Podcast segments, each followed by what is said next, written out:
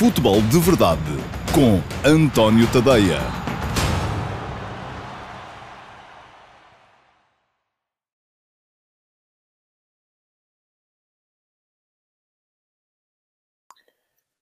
Olá, muito uh, bom dia a todos. Eu sou o António Tadeia e este é o Futebol de Verdade, edição de uh, quarta-feira, dia 14 de outubro de 2020, edição um, do dia em que Portugal vai jogar a quarta partida na, na fase de grupos da Liga das Nações, recebe a Suécia mais logo às 19h45. Eu vou estar um, no estádio, uh, vou comentar o jogo em direto na RTP1, porque é lá que ele vai ser um, transmitido. Uh, retribuo desde já aqui o abraço que me é enviado desde Leeds pelo Luís Gonçalves, está lá próximo dessa equipa empolgante do Leeds United, do Marcelo Bielsa, que está, enfim, a surpreender de certa forma. Não, não, enfim, surpreender nem vamos por aí.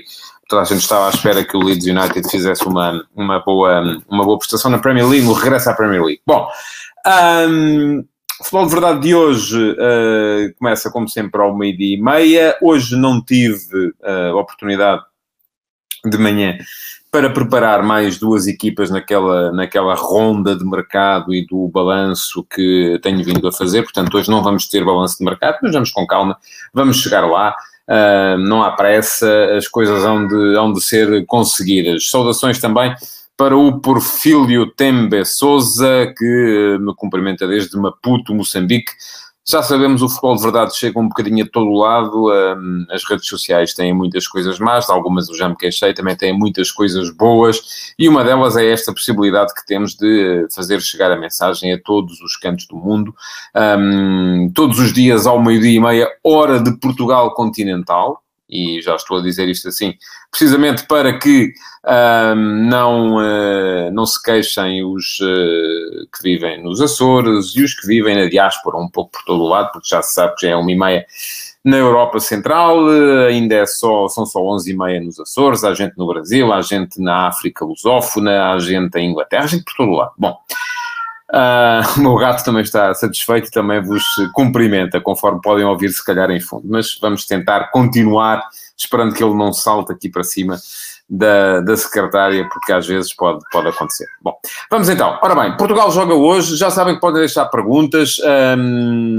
E já agora deixo-vos também aqui um desafio. Quem quiser comentar na caixa de comentários um, dizendo quem uh, acha que é o jogador ideal para substituir o Cristiano Ronaldo na, na, na frente da, da, seleção, porque não vai haver Ronaldo, vai haver. Uh, uh, Ronaldo está, está infectado com o novo coronavírus, está neste momento com Covid-19 e por isso está isolado do resto da equipa. Portanto, já sabem, podem deixar perguntas nas caixas de comentários, elas vão aparecendo por aqui durante a emissão um, se, se o, quem me apoia nesta emissão achar pertinente, se não, vão ser guardadas e podem ser respondidas no QA do próximo sábado, porque o Futebol de Verdade vai para o ar todos os dias ao meio-dia e meia, em direto em todas as minhas redes sociais, Facebook, uh, Twitter, Instagram, no meu canal de YouTube, no meu canal Dailymotion, no meu site. Ainda tem podcast, portanto também podem um, assinar o podcast do Futebol de Verdade para receber um, as emissões apenas com som, sem imagem. Um, e uh, depois, aos sábados, ao meio-dia e meia, há QA, pergunta e resposta, um programa também à volta de meia hora, no qual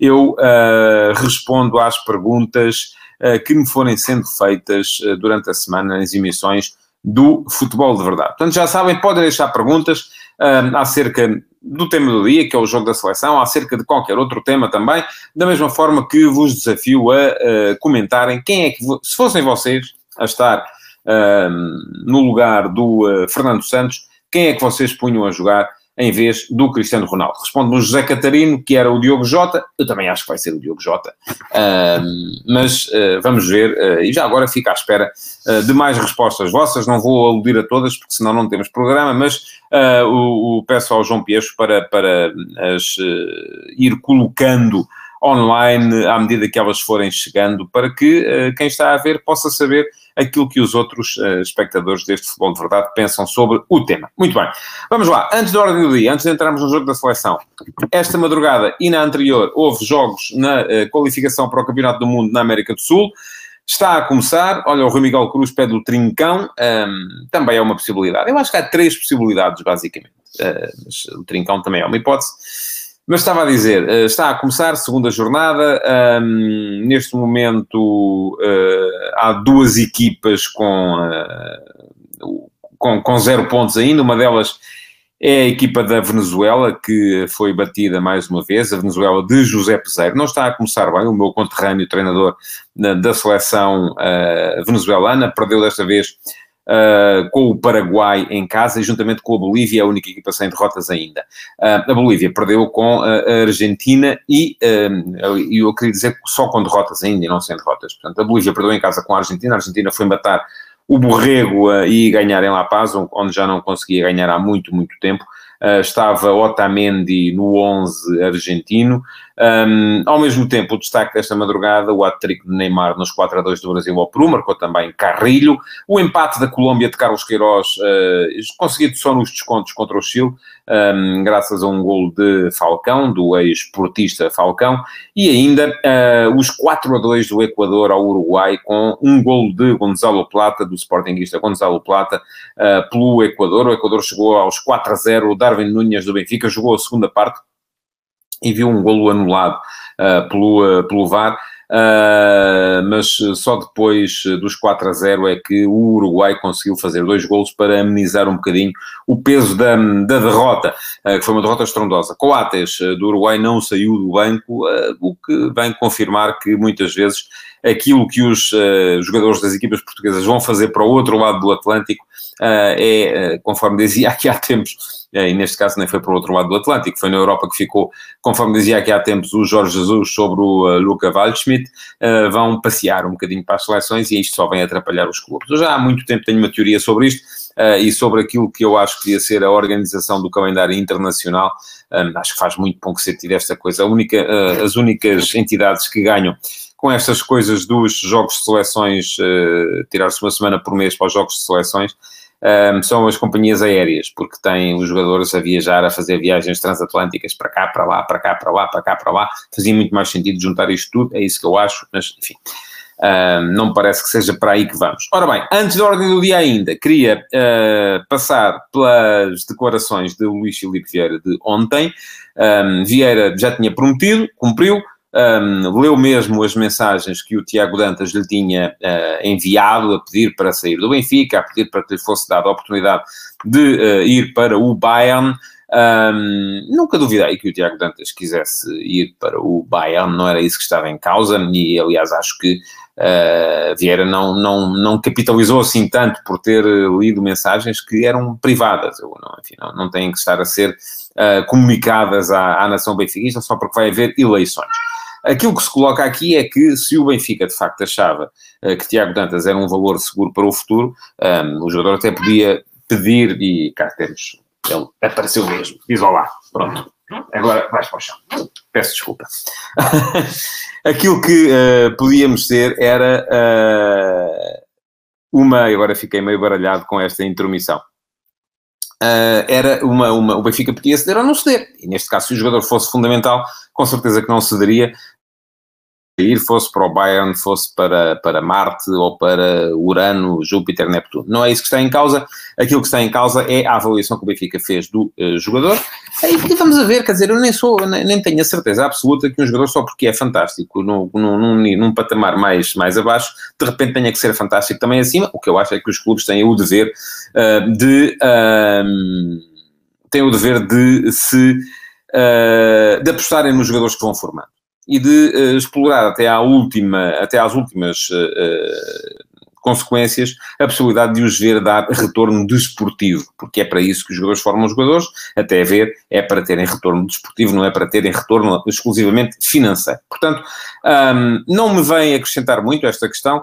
Um, quanto ao, ao, ao, à questão de Tiago Dantas, aquilo que uh, me parece também é que uh, o Benfica com certeza não tem assim tanta fé uh, naquilo que pode vir a ser a prestação do, do jogador na Alemanha. Pergunta-me o Simão Rochinol qual é a minha opinião sobre a junção de Francisco Benítez à campanha de João Noronha Lopes? Terá Noronha Lopes condições para vencer o Lixo Felipe Vieira? Olha, Uh, Simão, eu uh, falarei mais tarde sobre as eleições do Benfica, quando estivermos mais próximo. Neste momento, se me perguntar, eu acho que Vieira é claramente favorito para ganhar as eleições. Uh, vejo na candidatura de Noronha Lopes uma dinâmica interessante de, de oposição um, e creio que só Noronha Lopes e, uh, eventualmente, Rui Gomes da Silva, uh, mas este menos dinâmico para até ver, vivendo um bocadinho mais da imagem já criada, é que poderão discutir a eleição. Neste momento, da maneira como eu vejo as coisas, estou a ver Rui Gomes da Silva e Noronha Lopes a tirarem votos um ao outro e a contribuírem para a eleição do Luís Filipe Vieira. Um, o, o Benítez, não, não creio que... Um, que fosse uma opção para, para ganhar as eleições, uh, é assim absorvido pela, pela candidatura de Noronha Lopes, Uh, portanto, parece-me que uh, não há grande mudança a esse nível. Acho que uh, para Vieira não ganhar, e eu acho que Vieira é favorito para ganhar, só mesmo se eventualmente entre Noronha Lopes e Rui Gomes da Silva, todos aqueles que são oposição ao atual estado de coisas acabassem por concordar em juntar esforços eh, para haver mudança no, no Benfica. Não, não acontecendo isso, creio que uh, o Benfica vai com certeza continuar com a presidência de Luís Filipe Vieira por mais um mandato que o presidente do Benfica já disse que era o último. Ora bem, vamos então à seleção. Já vimos aí várias opções uh, para o, o, lugar de Cristiano Ronaldo. Da vossa parte, uh, vi quem apostasse em Jota, vi quem apostasse em Trincão, vi quem apostasse em André Silva, vi até quem apostasse em Gonçalo Guedes. Um, eu creio que uh, a opção vai ser Jota.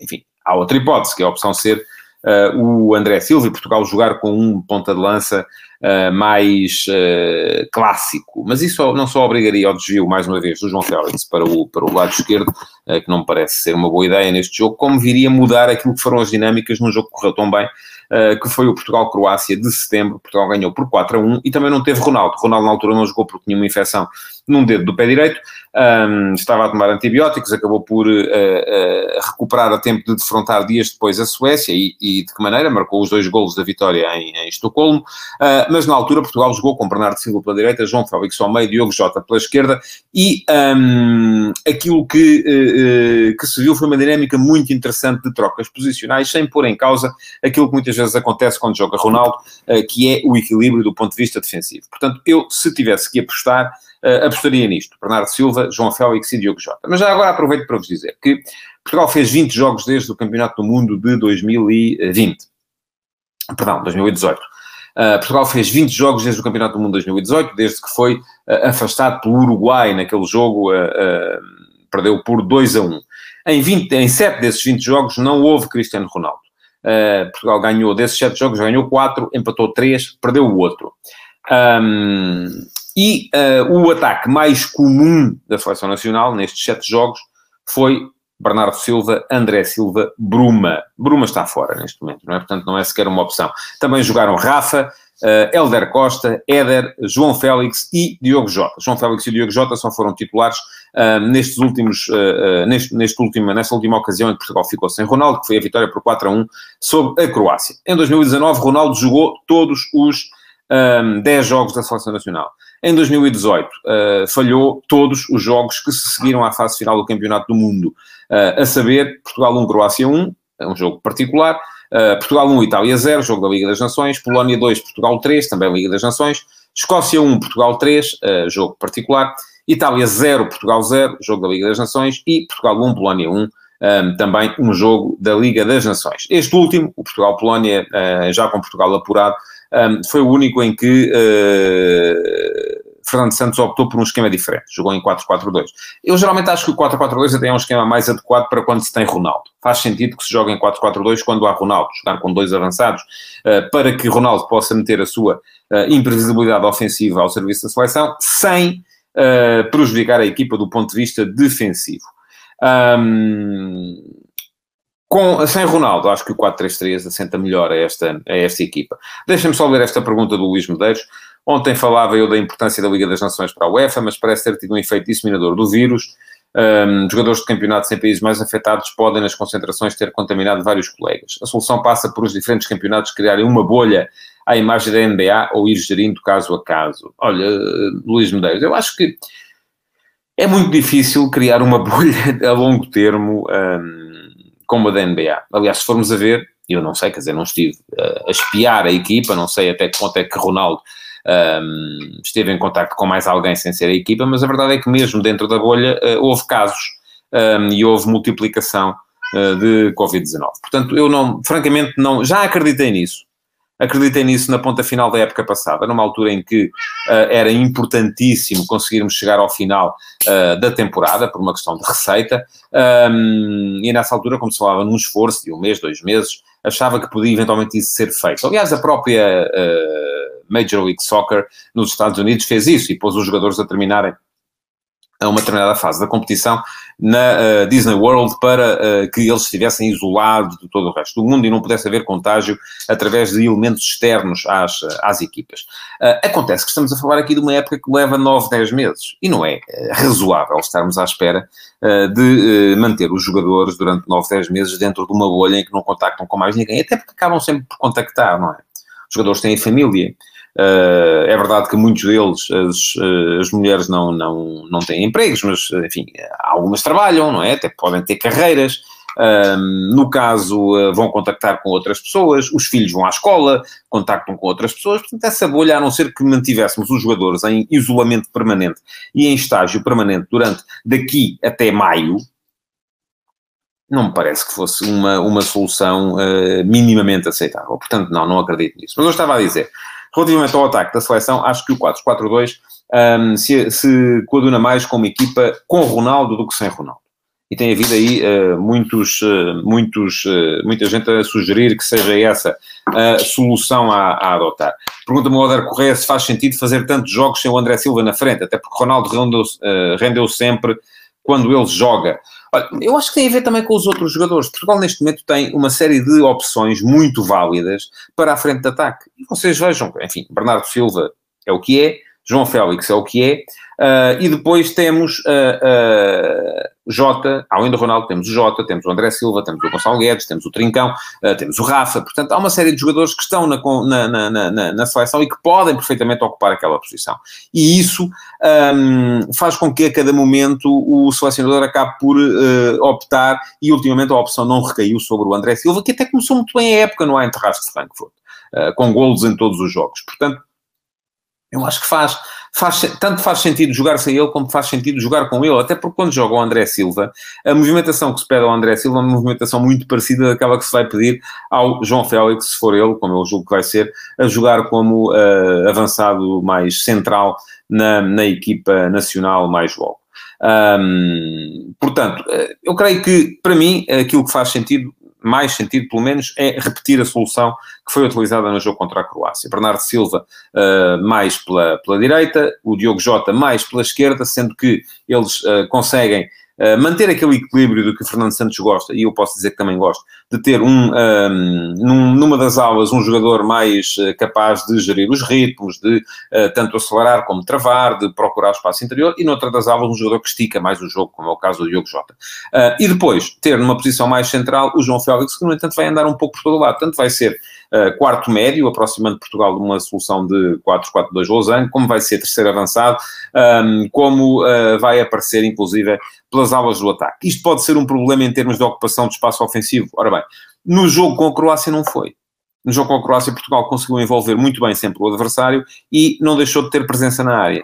Uh, que pode ser um problema em abstrato? Pode, é evidente que pode. E esse pode ser, de facto, um problema uh, que Portugal pode vir a ter de enfrentar. Ora bem, Alguém me falava aqui também do meio campo, uh, pergunta-me agora o António Saldanha, por que razão o treinador insiste em colocar o Motinho, um, e uh, alguém me perguntava também uh, se eu achava que Fernando Santos ia optar por William ou Motinho. há aqui um fator que uh, o, os muitos que não gostam de, do futebol, era o Bruno Xavier que me perguntava se eu acho que vai jogar o William ou o Moutinho, e eu, Bruno Xavier, infelizmente não tenho resposta para lhe dar. E não tenho por uma razão muito simples. Eu acho que em condições ideais, a 100% jogava o William. Mas não sabemos se o William está a 100%. O William veio de uma ausência prolongada, Uh, começou muito bem a época pelo Betis este, este ano, uh, fez um jogo de elevada exigência no Stade de France contra a França ainda no domingo passado.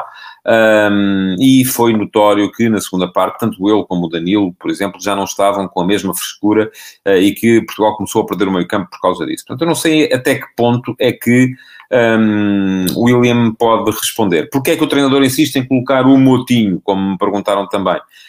A questão é que o Moutinho perde muito poucas vezes a bola, não é? É isso que uh, as pessoas tendem muito a olhar uh, para o, uh, os jogadores por aquilo que fazem. Enfim, olha, pergunta-me o Emanuel Marques se Danilo e Ruben Neves no meio não será a melhor solução. Acho que não. Acho que Danilo e Ruben Neves são concorrentes pela mesma posição. Uh, da mesma forma que o William e o Motinho, neste momento, são concorrentes pela mesma posição também. Um, uh, mas uh, eu estava a dizer, as pessoas tendem muito a olhar para os jogadores para verem os, os números de prestidigitação que eles fazem.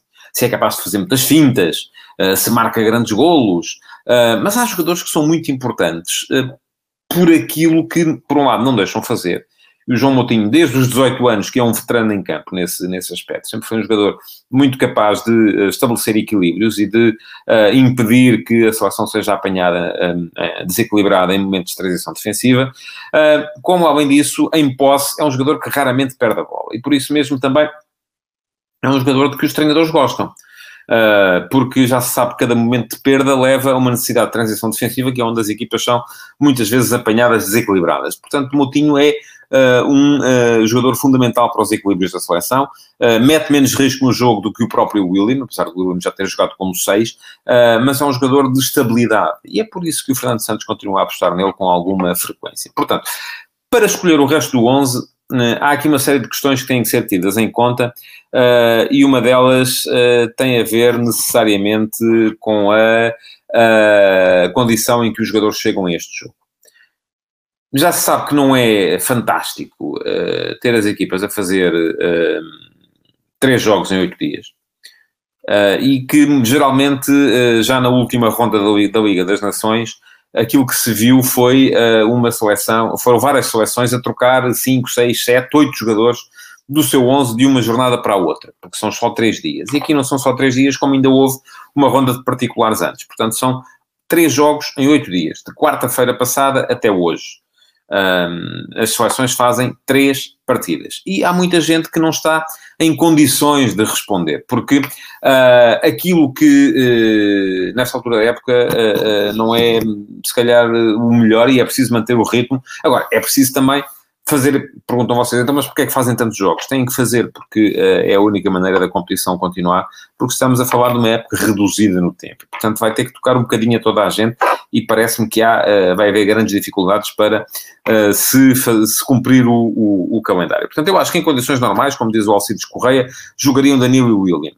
Mas aí está, não vivemos tempos normais, os jogadores têm realizado muitos jogos nestes últimos tempos. Portanto, é, é sempre um bocadinho Uh, eu, para, para vos responder a esta pergunta relativamente ao resto do 11 da seleção, e até mesmo ao ataque, enfim, veremos uh, uh, o, quais são os jogadores que estão em condições no ataque, se o João Félix, o Bernardo Silva, estão, que estão em condições de jogar de início na partida de, de mais logo.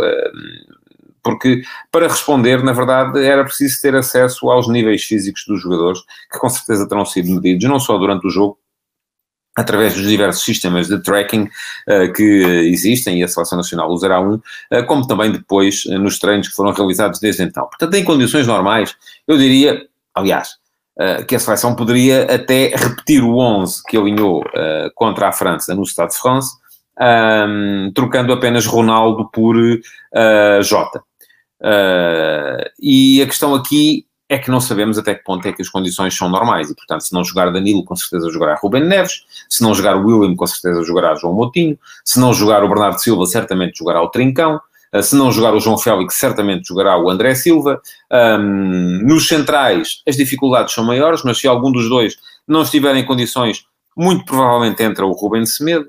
Um, vamos ver o Rafael Guerreiro, que me pareceu, ele fez os, foi o mais castigado dos dois jogos que Portugal fez até aqui uh, nesta ronda, uh, se ele está em condições de jogar, o Rafael Guerreiro ou não, porque se ele não jogar, então das duas uma, ou o Fernando Santos opta por meter uh, João Cancelo se, uh, no lado esquerdo, ou então faz mesmo entrar Sequeira e estreia Sequeira num jogo de elevadíssima uh, exigência, ou então até pode dar-se o caso de Cancelo jogar, e o Luís Medeiros garante que ele vai jogar, do João Cancelo jogar um, à direita em vez do Nelson Semedo, que foi titular na partida contra a França. Portanto, uh, tudo isto uh, vai ser preciso jogar um bocado com isto, e já vimos nas outras seleções também o que é que tem sido feito. A maior parte das equipas têm trocado muita, muita gente de jornada para jornada, porque é a única forma de responder bem uh, à exigência que, este, que esta Liga das Nações está a colocar em cima das seleções.